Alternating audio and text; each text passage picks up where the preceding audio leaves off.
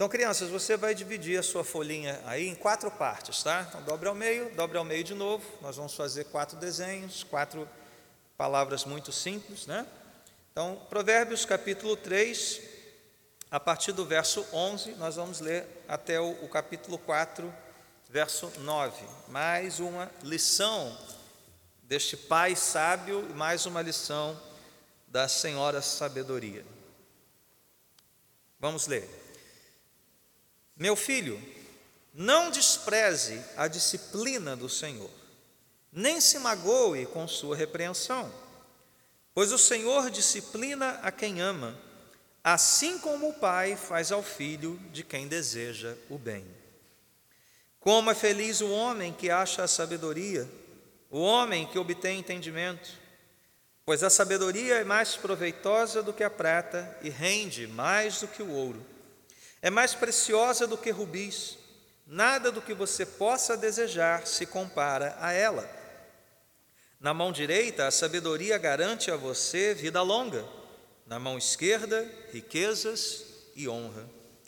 Os caminhos da sabedoria são caminhos agradáveis, e todas as suas veredas são paz. A sabedoria é a árvore que dá vida, a quem a abraça, quem a ela se apega, será abençoado. Por sua sabedoria, o Senhor lançou os alicerces da terra, por seu entendimento, fixou no lugar os céus, por seu conhecimento, as fontes profundas se rompem e as nuvens gotejam o orvalho. Meu filho, guarde consigo a sensatez e o equilíbrio, nunca os perca de vista. Trarão vida a você e serão um enfeite para o seu pescoço. Então você seguirá o seu caminho em segurança e não tropeçará. Quando se deitar, não terá medo e seu sono será tranquilo. Não tenha medo da calamidade repentina, nem da ruína que atinge os ímpios, pois o Senhor será a sua segurança e o impedirá de cair em armadilha. Quanto for possível, não deixe de fazer o bem a quem dele precisa. Não diga ao seu próximo: volte amanhã e eu darei algo a você se você pode ajudá-lo hoje. Não planeje o mal contra o seu próximo, que confiantemente mora perto de você. Não acuse alguém sem motivo se ele não fez nenhum mal a você. Não tenha inveja de quem é violento, nem adote nenhum dos seus procedimentos, pois o Senhor detesta os perversos, mas o justo é seu grande amigo. A maldição do Senhor está sobre a casa dos ímpios, mas ele abençoa o lar dos justos. Ele zomba dos zombadores, mas concede graça aos humildes. A honra é a herança dos sábios, mas o Senhor expõe os tolos ao ridículo. Ouçam, meus filhos, a instrução de um pai. Estejam atentos e obterão discernimento. O ensino que ofereço a vocês é bom, por isso não abandonem a minha instrução. Quando eu era menino, ainda pequeno, em companhia de meu pai, um filho muito especial para minha mãe, ele me ensinava e me dizia: Apegue-se às minhas palavras de todo o coração, obedeça aos meus mandamentos e você terá vida. Procure obter sabedoria e entendimento. Não se esqueça das minhas palavras, nem delas se afaste. Não abandone a sabedoria e ela o protegerá. Ame-a e ela cuidará de você.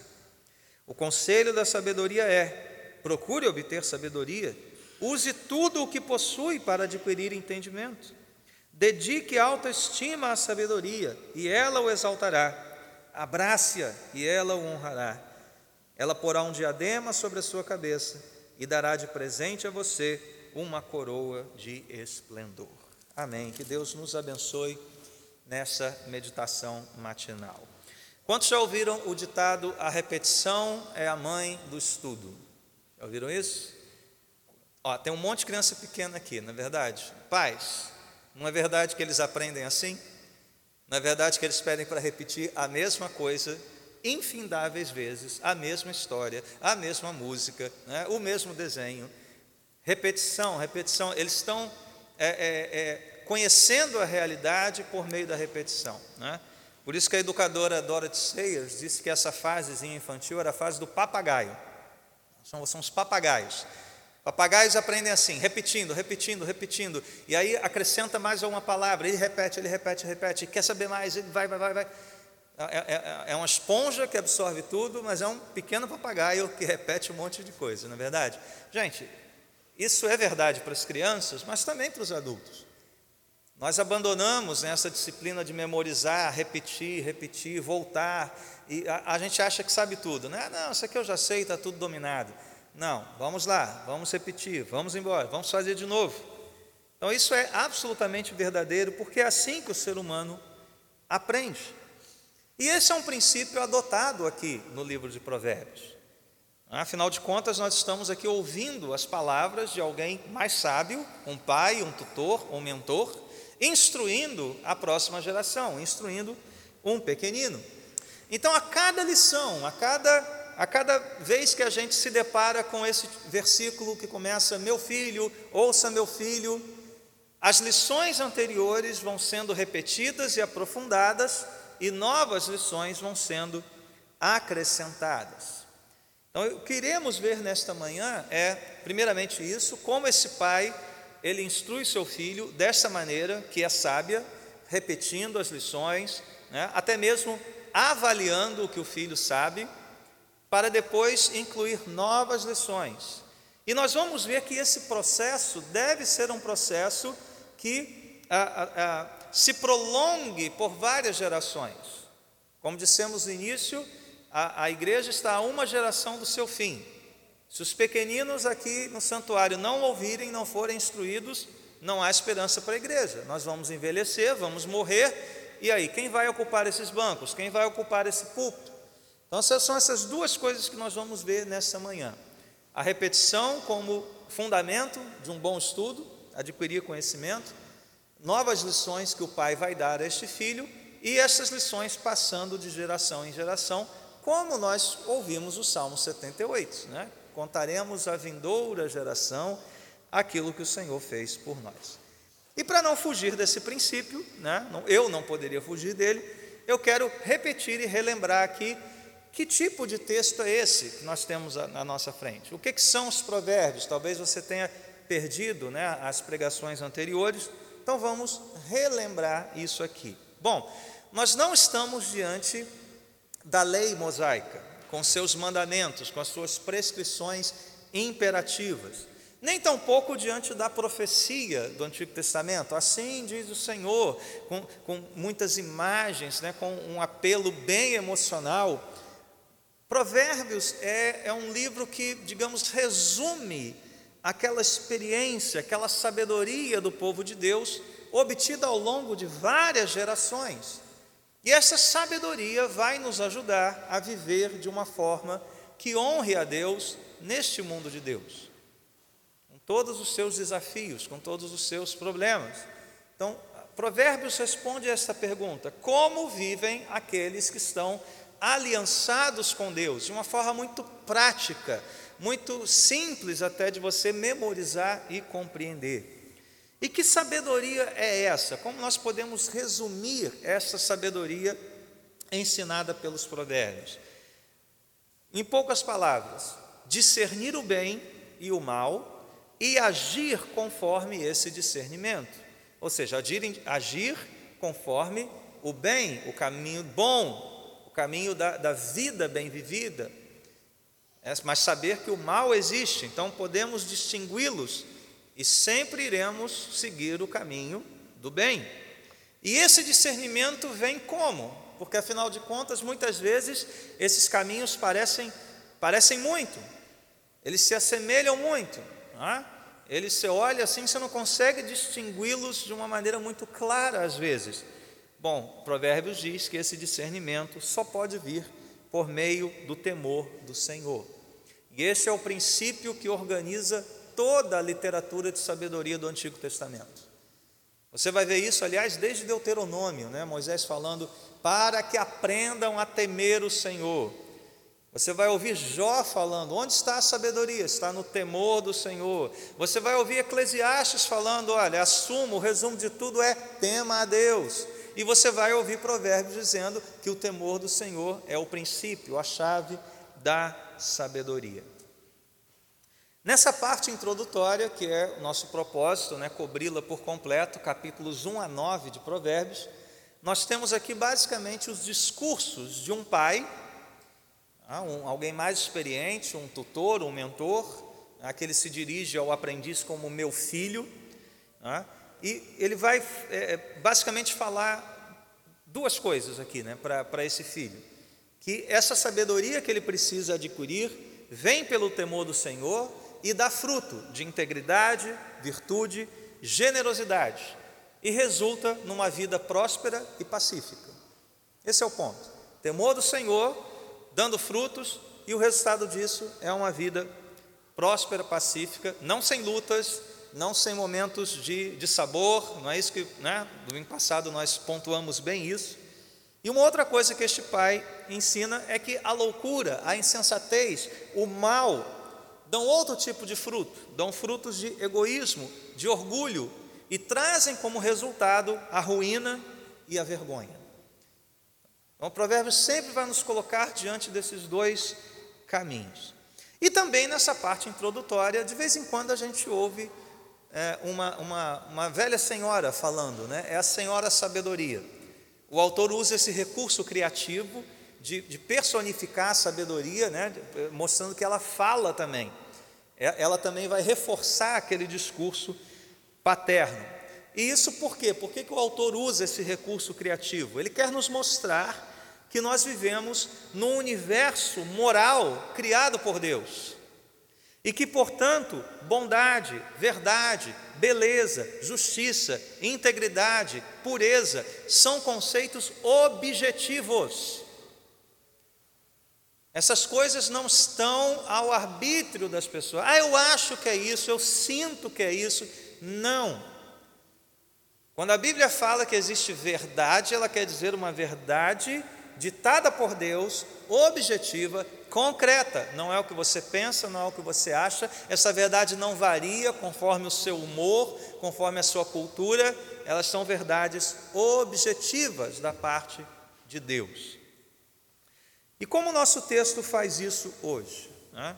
Ele tem duas grandes partes é, introduzida pelos dois primeiros versículos que nós lemos, tá? Essas duas partes nos falam do valor da sabedoria, vai principalmente dos versos 13 a 35 do capítulo 3, e depois ela vai nos mostrar o processo de transmissão de sabedoria, como isso acontece, dos versos 1 a 9 do capítulo 4.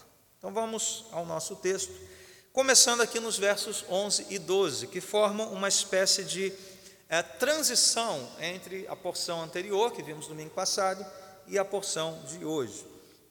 Alguns comentaristas colocam os versos 11 e 12 como conclusão da parte anterior, outros como introdução dessa primeira parte. Mas podemos pensar nele como aquele momento em que o, o sábio fala assim: olha, vou dar uma pausa aqui e vou lembrar de um princípio importante. Que princípio é esse?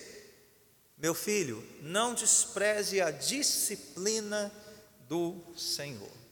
Então, crianças, vocês aí na sua primeira parte da sua folhinha, vocês vão desenhar uma carinha chorando. Sabe aquele emoji que tem uma lagrimazinha assim? Né? Ele está chorando. Mas aí lá embaixo você vai escrever como se você estivesse falando com ele assim: olha, não fique triste com a disciplina. Ele está chorando, está magoado, está chateado. Aí você vai escrever assim: olha, não fique triste com a disciplina. Que é exatamente isso que está aqui. Uma das características mais evidentes de Deus, o Deus Trino, no Antigo Testamento, né, é a sua paternidade.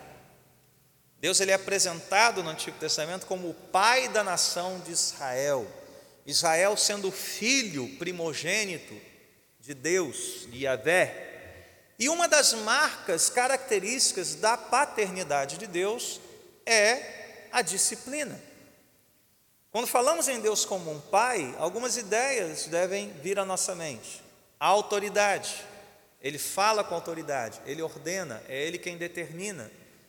Provisão e proteção, é Deus quem sustenta, é Deus quem protege. Mas também tem essa, digamos, quarta marca aqui que precisamos mencionar: a disciplina amorosa. Amorosa. Você, você está certo que Deus ama você? Você sabe que Deus te ama? Então deixa eu te dizer, Deus te ama tanto, mas tanto, que Ele jamais vai permitir que você permaneça no pecado, numa vida impura. Ele jamais vai permitir, como um bom pai que te ama, que você permaneça enganado, no erro. E como é que ele vai te trazer novamente para o caminho da sensatez? Quando você corre o risco de seguir o caminho da tolice, ele vai fazer isso por meio da instrução e da correção.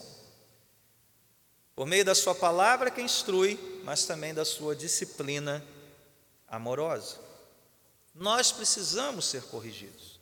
Precisamos de alguém que nos diga o que está errado, que nos mostre como mudar, que nos conduza nessa mudança e que nos corrija quando insistimos em permanecer sem mudar, naquele caminho torto, naquele caminho de morte. Veja que no verso 11 nós temos a palavra disciplina andando paralelo aqui com repreensão. Percebeu no seu texto? É, isso vai acontecer quase o tempo todo em Provérbios, tá? Esses paralelismos aí, a, a mesma ideia sendo repetida, ou às vezes uma ideia contrária sendo colocada em choque, né? Para você entender bem. Então, disciplina, repreensão. Deus instrui, mas também corrige, mas também repreende. Quando Paulo diz a Timóteo, a palavra de Deus é inspirada e é útil para quê? Ensino e repreensão, correção e instrução na justiça. Percebeu aqui os pares? Ensino, instrução, repreensão e correção. Para quê? Para que nós cresçamos, para que nós aprendamos. Então deixa eu começar aqui por nós, adultos principalmente, né? Nem sempre você vem ao culto e vai sair daqui se sentindo bem. A minha missão aqui não é fazer você se sentir bem, fazer um carinho no seu coração, no seu ego, dizer que você é especial e coisas dessa natureza. Não. Muitas vezes você vai sair daqui se sentindo muito mal, confrontado, esmagado, chorando por dentro. E isso é bom. É Deus corrigindo. É Deus podando pela Sua palavra. É Deus convencendo você do seu pecado. E ai de nós, se nós não nos sentimos mal com o nosso pecado. Se você se sente em paz com o pecado, se você deixa de lutar com o pecado, talvez você não tenha sido convencido de que você é um pecador. Só o cristão verdadeiro luta contra o pecado. Então, às vezes chegam aqui para nós, ah, pastor, eu não sei se eu sou salvo não, porque esse pecado, essa coisa, esse meu coração, meu amigo, é exatamente por isso que você é um salvo, porque se você não fosse, você não ia ter noção do pecado que te perturba, que atazana a sua vida, que te persegue, você não ia ter noção dessa luta, porque quem não é salvo está muito em paz com o pecado. E o que, que Deus faz conosco? Ele nos corrige. Ele instrui e ele corrige. E um trecho de uma música que eu gosto muito ali do, da banda Resgate, né? O mestre usa a vida e a vida usa tudo. Deus nos corrige, Deus nos disciplina, Deus poda por meio de muitas circunstâncias também, pela palavra, mas pela vida.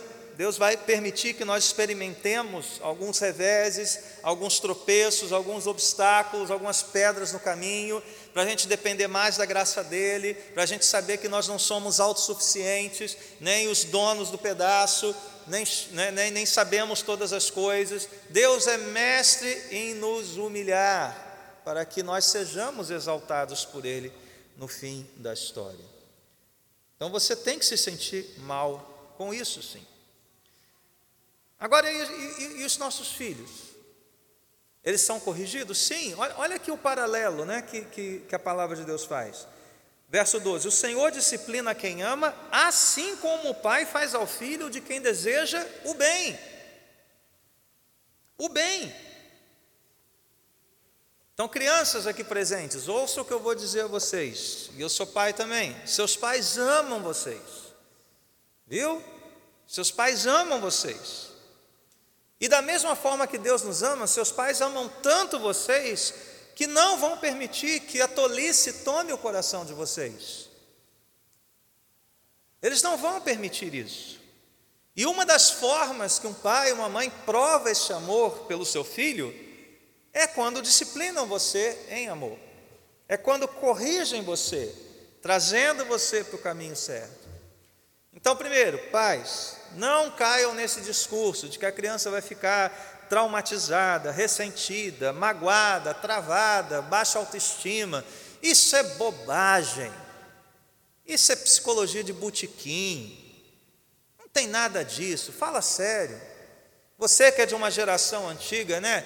Você já tomou apertão, beliscão, palmadas, cintada, não sei o quê, e você está aqui firme e forte, né? criou casca, criou fibra, criou vigor, soube aprender o que é a vida, na verdade, né? trabalhar, vai fazer alguma coisa. É um monte de gente querendo mudar o mundo e amar a humanidade, mas não consegue tirar o lixo de casa e arrumar sua cama. A gente está diante de toda uma geração aí, né, segundo o pensador inglês Theodore Dalrymple, que é podre de mimada é sensível, são egoístas, não querem ser responsabilizados pelos seus atos, não sabem como reagir diante do desafio, não têm fibra, são sensíveis e se acham especiais para caramba. Gente, o que, que faltou? Faltou disciplina, faltou correção, faltou limite. Então, pais, continuem corrigindo seus filhos em amor, sim, pois é assim que Deus faz conosco. E filhos, crianças, não fiquem magoados com seus pais, porque, embora não seja agradável ser disciplinado, o que, que Hebreus diz? Nenhuma disciplina é agradável, mas ela dá frutos, ela resulta numa vida reta, numa vida justa, num discernimento sobre o bem e o mal. Então, o sábio nos lembra disso nesse momento, para entrar então aqui nas lições que ele vai apresentar. A partir do verso 13 até o verso 26, nós temos aqui o valor da sabedoria. E crianças, vocês vão desenhar então, no segundo quadrinho, joias e anéis e colares, né? uma coisa assim bem bonita, né? umas joias preciosas.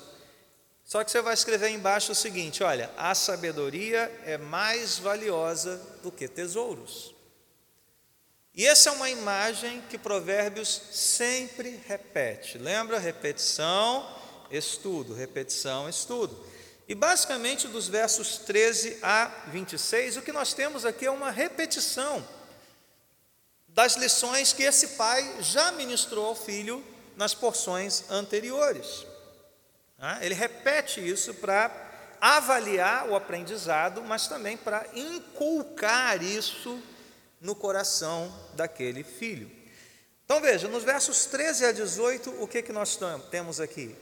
A lição é: a sabedoria tem valor porque redunda em bênçãos diversas. A vida sábia é uma vida abençoada diante de Deus, porque essa sabedoria é mais preciosa do que tudo que o mundo tem. Diz aqui que na mão direita ela te traz uma vida longa, ah, e aqui o longo não deve ser só entendido como quantidade de, de tempo que você vive, mas sim o como você vive, a quantidade de tempo que Deus te deu. Na mão esquerda, riquezas e honra. Já vimos que essas riquezas não quer dizer que você vai ser milionário, a tua conta lá em cima o tempo todo, não. Mas quer dizer que você vai saber administrar bem os seus recursos, nunca vai te faltar nada, porque você é uma pessoa sábia, temente a Deus. Né? É a árvore da vida, a quem, a quem a ela se apaga será abençoado. Está aqui a palavra-chave para nós entendermos esse ponto. Então, sabedoria tem valor porque resulta em bênçãos. Dos versos 19 e 20, nós temos aqui uma lembrança deste pai ao seu filho sobre de onde vem essa sabedoria, qual é a fonte dessa sabedoria. E ela está em Deus. E é tão antiga quanto a criação. Por sua sabedoria, o Senhor lançou os alicerces da terra, pelo entendimento fixou no lugar os céus, pelo conhecimento as fontes profundas se rompem, as nuvens gotejam o orvalho. É uma maneira simples de dizer, meu filho, para onde quer que você olhe nesse mundo, você vai estar diante do desenho inteligente de Deus, da assinatura de Deus, da sabedoria de Deus, como as coisas funcionam, como as coisas são ordenadas. Os céus e a terra, a criação, os bichos, as árvores, os rios, estão diariamente proclamando a glória de um Deus sábio. Então é outra maneira de você ensinar, né? É, é, manter esse contato com a realidade, com o mundo ao seu redor. Né? Não apenas mediado pelas telas ou pelos vídeos, mas ali, olhando, interagindo com aquilo, observando, mostrando que Deus é o autor de cada detalhe, é o autor do processo de fotossíntese, é o autor da, da variação das marés, é, é o autor das estações do ano. Deus é o, é, é o autor de todas essas coisas e tudo isso dá testemunho dessa sabedoria. E por fim, versos 21 a 26, tudo isso, como eu disse, é o pai repetindo para o seu filho. Nós vemos que a sabedoria tem valor porque nos guarda nessa jornada. Ela nos guarda nessa jornada. Mais uma vez, ele lembra, ele traz essa imagem né, do enfeite para o pescoço. A sabedoria é visível. O sábio, você percebe que ele é sábio. A imagem né, do colar no pescoço, do diadema na cabeça. E fala aqui de um sono tranquilo, de um caminho seguro, é, de Deus nos impedir de cair na armadilha. Isso nos leva novamente lá para o capítulo 1. Quando os maus tentarem seduzi-lo, não ceda, não vá pelo caminho dessa gente. A todo instante esse pai tem que lembrar: existe um caminho mau, os maus estão aí, cuidado, meu filho. É Deus quem te guarda. Se você for sábio, temente a Ele, Ele vai te guardar nessa jornada. Então, meus irmãos, eu falo para vocês como Paulo falou para os filipenses. Para mim não é cansativo repetir essas coisas, que não seja para vocês, não seja para vocês porque isso é segurança para a nossa vida. Qual é o nosso assunto aqui a cada encontro, a cada culto? É a mesma mensagem, é o mesmo apelo, é o Evangelho, é Cristo, a sabedoria de Deus encarnada. Arrependa-se, creia. Pastor, quanto tempo você vai falar, falar isso? Até eu morrer. E espero que a próxima geração continue falando. Porque se a gente deixar de falar, nós vamos esquecer. Se a gente deixar de contar, não vai ter futuro. Então, mais uma vez esta manhã, não é cansativo lembrar. Cristo é o nosso tesouro, Cristo é a nossa fonte de todo saber. Ele é a nossa razão, sentido, propósito de existência. É Ele quem dá sentido a todas as coisas. A realidade aponta para Ele. Ele é o Logos, Ele é a palavra que dá ordem a todas as coisas. Tudo é por Ele, por meio dEle, para a glória dEle. E que nós nunca nos cansemos de dizer graças a Deus por isso. Aleluia, glórias ao Senhor por isso. Nunca, nunca. Que sempre você tenha ânimo e fôlego para isso. A partir do verso 27, este pai introduz aqui uma lição nova. Sabedoria não é apenas aquilo que nós adquirimos pelo acúmulo de conhecimento, de discernimento e guardamos em nós, mas sabedoria bíblica resulta em ação, em boas obras, em atos de amor. Então, criança, você na terceira parte aí da sua folhinha, você vai desenhar uma mão estendida para outra, né? como se fosse uma dando e outra recebendo. Se quiser colocar alguma coisa ali em cima, um presente, um pedaço de pão, né, simbolizando esse gesto de generosidade. Uma mãozinha entregando algo para outra mãozinha. E você vai escrever: sabedoria é fazer o bem. Sabedoria é fazer o bem. A sabedoria de Provérbios resulta em boas práticas, em práticas amorosas. E as práticas amorosas, os atos de amor, revelam sabedoria.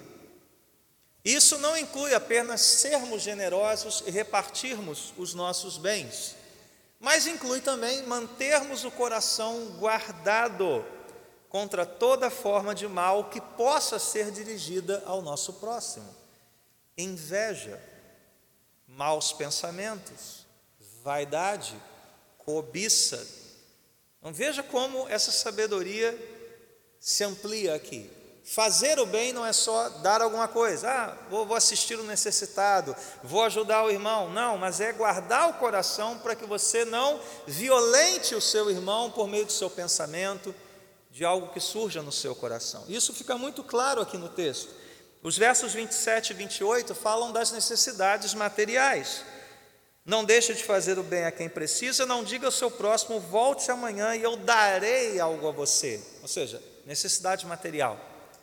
Mas a partir do verso 29, o que nós vemos não são questões materiais.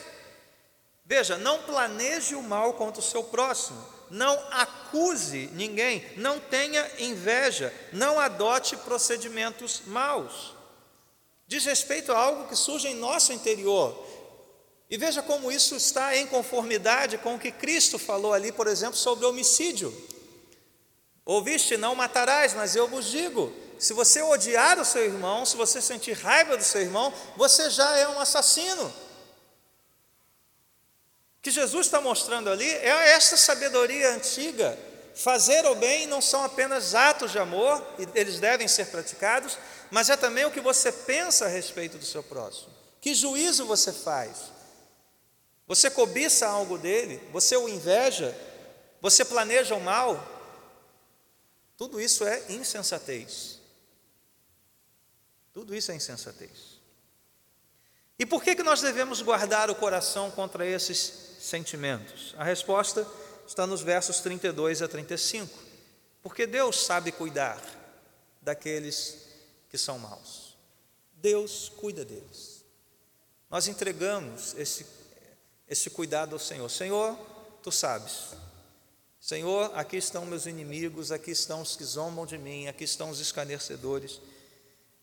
E Provérbios é muito claro, né? Deus detesta o perverso, a maldição do Senhor está sobre a casa do ímpio, Deus zomba dos zombadores, o Senhor expõe os tolos ao ridículo, Deus sabe como cuidar deles.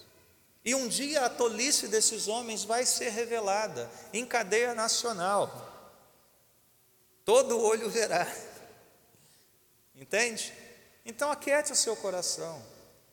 Aquiete o seu coração, guarde o seu coração. Não pense o mal, não planeje o mal. Entregue os que são maus a Deus. Senhor, aqui estão eles. Salva-os, tem misericórdia, ou então derruba-os, porque fazem o mal à tua igreja. Irmãos, como, como podemos fazer o bem? E aqui eu vou repetir mais uma lição aqui, né? A misericórdia, os atos de amor, eles devem ter coração, cabeça e mãos. Coração se compadece, cabeça pensa, mas as mãos agem. E tudo isso é fazer o bem, e fazer o bem é isso. É primeiro se compadecer, mas depois pensar na melhor maneira de ajudar, e por fim, ajudar, fazer alguma coisa. Tem gente que só age com o coração, tem gente que só age com a cabeça. E o perigo é, se agir só com o coração, você vai fazer um monte de coisa que vai acabar não ajudando ninguém.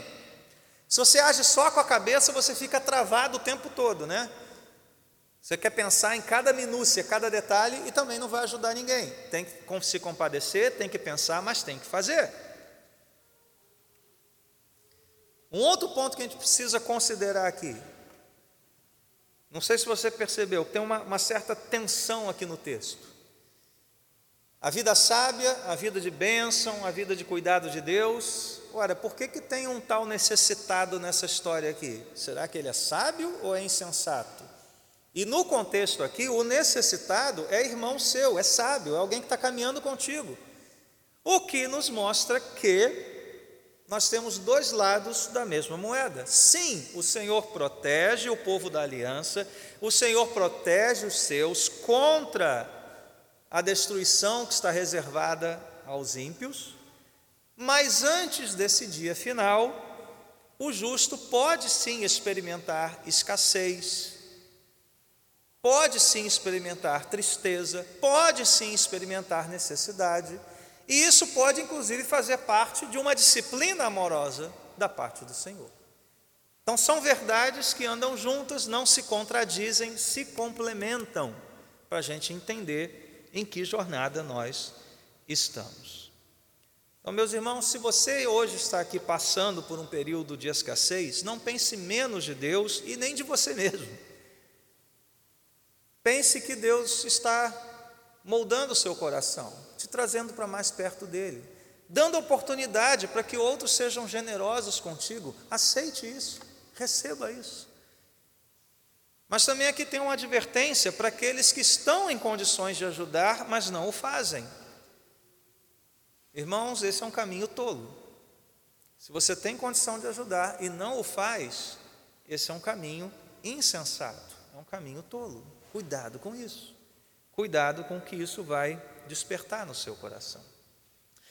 Por fim, versos, é, capítulo 4, versos 1 a 9, a gente vê aqui o exemplo de como essa sabedoria passa de geração em geração. Aqui o que nós temos é um pequeno relato autobiográfico, né? É o pai falando para o filho, no verso 3, quando eu era menino, ou seja, ele vai falar do avô, né? Do avô do filho, do pai do pai. Então, crianças, vocês vão desenhar três bonequinhos aí, tá? Um mais velho, que é o avô, um do meio adulto, que é o pai, e um menininho, que é esse filho que está caminhando aí. E você vai escrever: sabedoria se aprende em família. Sabedoria se aprende em família. Então veja, nessa pequena passagem em tom biográfico, o que, que nós vemos aqui? O pai está instruindo o seu filho da mesma forma como foi instruído pelo seu pai. Ou seja, desde pequeno, perceba aqui, quando eu era menino, ainda pequeno, então quando é hora de eu instruir e corrigir meu filho, pastor? Se você faz essa pergunta, é sinal que já deveria ter começado. É sempre assim, né? Quando eu faço? Bom, já deveria ter começado. A pergunta é sinal que já vem tarde. Já deveria estar fazendo. É, nunca é tarde para começar, então comece agora, mas nunca é cedo demais para começar, com pequenas instruções. É? Aquele não, ó, não, tira a mão daqui, não, tira a mão daqui, e 15 vezes não, tira a mão daqui, né? Desde cedo. E com que critério? Percebeu aqui como o pai do pai ensinava, como o avô do menino ensinava? Do mesmo jeito. As palavras são muito parecidas, né? O pai, o, o avô ensinava ao pai do menino: apegue-se às minhas palavras, obedeça aos meus mandamentos. É uma repetição. O avô ensinou ao pai com as mesmas palavras que o pai está ensinando ao seu filho.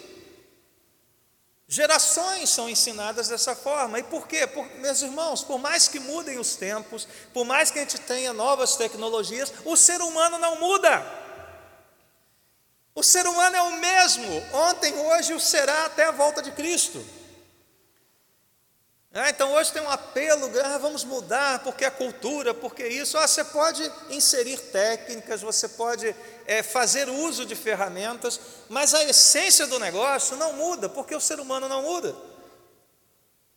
Graças a Deus, né, a gente tem experimentado aqui no país uma renovação do interesse pelas antigas ferramentas de educação, as ferramentas perdidas da aprendizagem, que, que sempre deram certo, sempre formaram os grandes gênios da humanidade, os grandes sábios e piedosos, santos e heróis, que até hoje nos cativam.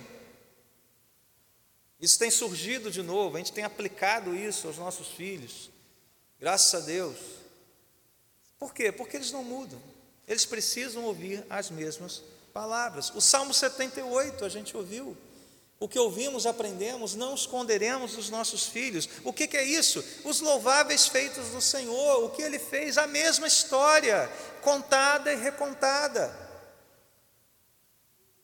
É simples assim e é exigente assim também, meus irmãos.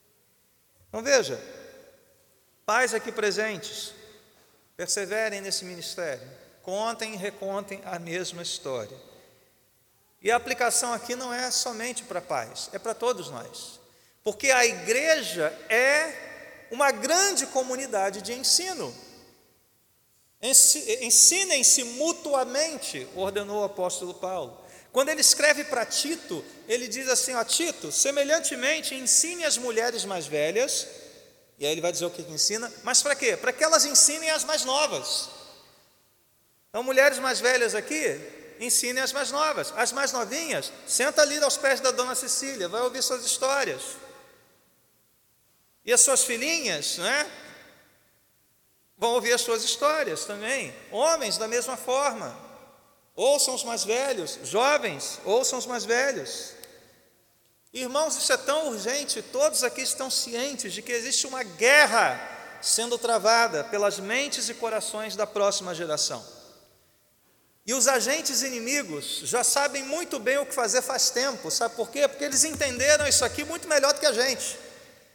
Por isso que eles começam desde cedo a doutrinar nossas crianças, a romper com esse senso de realidade e dizer desde os pequenininhos: ó, oh, pequenininho, quando você olhar uma menina, talvez ela não seja menina. Como assim? Desde cedo, cada vez mais cedo, nos desenhozinhos, nas programinhas, até na literatura. É o conto de fadas em que o príncipe acaba com outro príncipe, né, e não com a princesa. É desde cedo, sabe por quê, meus irmãos? Eles entenderam isso aqui e praticam isso aqui, eles roubaram esse capital que é nosso. E desde cedo estão ensinando crianças que o que a gente vê não é real, é só o que sente. Desde cedo eles estão ensinando a crianças a duvidar que Deus não existe, que família é um negócio retrógrado, que não tem autoridade dentro de casa que a igreja é para velho, que você pode fazer o que quiser, quando você quiser, porque se você se sentir bem, está tudo bem. E o que, que a gente está fazendo? Está jogando videogame e, e, e vendo Netflix. Não é? Já há muito tempo que nós somos bombardeados com isso, meus irmãos. E compramos essas mentiras, né? Largamos os bebês de seis meses de idade numa creche em tempo integral para quê? Não, porque a mulher tem que ser empoderada, trabalhar fora e tal. Aí chega em casa vai ensinar algo a essa criança? Quando? Nunca. Aí vai terceirizar para a igreja. Toma aí, pastor, cuida do meu filho. Toma aí, professor de escola dominical, cuida do meu filho. Ensina alguma coisa para ele. Gente, esse, essa é a receita para o fracasso. Fracasso total. Então a gente compra essas bobagens, essas mentiras. Hã? Ah, você jovem, menina, você tem que ter o seu dinheiro, você não pode ficar dependendo do seu marido, porque você tem poder, você é, você acontece. Como se cuidar de filho, ter filho e, e, e orientar a próxima geração fosse um papel menor, desconsiderado. Não compre essa mentira. Não compre essa mentira. Por favor. Jovens não ouvem os mais velhos e se colocam como gurus da nova geração, influenciadores digitais. E os mais velhos compram essa história, essa mentira de um espírito de aposentado. Sabe o que é o espírito de aposentado? Ah, quero já, já trabalhei demais, está tudo bem, eu quero saber de curtir minha viagem, fazer minhas cirurgias, minhas cirurgias estéticas para ficar né, garotão ou garotona no resto da vida. Vou gastar meu tempo, meu dinheiro com entretenimento, como se tivessem 20 anos de idade. E no reino de Deus, gente, não tem aposentado. Amém? Os mais velhos instruem os mais novos, contam suas histórias. Os mais novos se quedam aos pés dos mais velhos. Eu sei, meus irmãos, que para isso tudo nós temos honrosas e raras exceções, mas esse é o espírito da nossa época. E esse espírito bate as portas da sua casa e bate as portas da igreja todos os dias. Mas a sabedoria nos convida hoje a nos humilharmos então novamente e a reconhecermos que existe um Deus soberano que enviou seu filho para morrer por tolos, como éramos nós. Mas não apenas isso, que pelo seu espírito ele nos guie numa vida de discernimento e numa ação concreta, prática, para fazermos o bem e caminharmos no bom caminho. Vamos orar. Nosso Deus e Pai, nós entregamos a Ti as nossas reflexões e inquietações nesta manhã e pedimos misericórdia para os nossos lares, para os nossos corações. para que possamos discernir, Senhor, os teus caminhos, sermos ensinados por ti, fazermos o bem, Senhor, pensarmos de maneira correta, mantermos o nosso coração atento, mas também sensível às necessidades ao nosso redor. E que o Senhor nos dê graça, sabedoria e vigor para ministrarmos às próximas gerações os louváveis feitos do Senhor, o seu poder e as maravilhas que fez. Sobretudo, Senhor, aquele feito supremo e glorioso do Cristo crucificado, mas ressurreto para a nossa salvação. Assim oramos, em nome de Jesus. Amém e amém.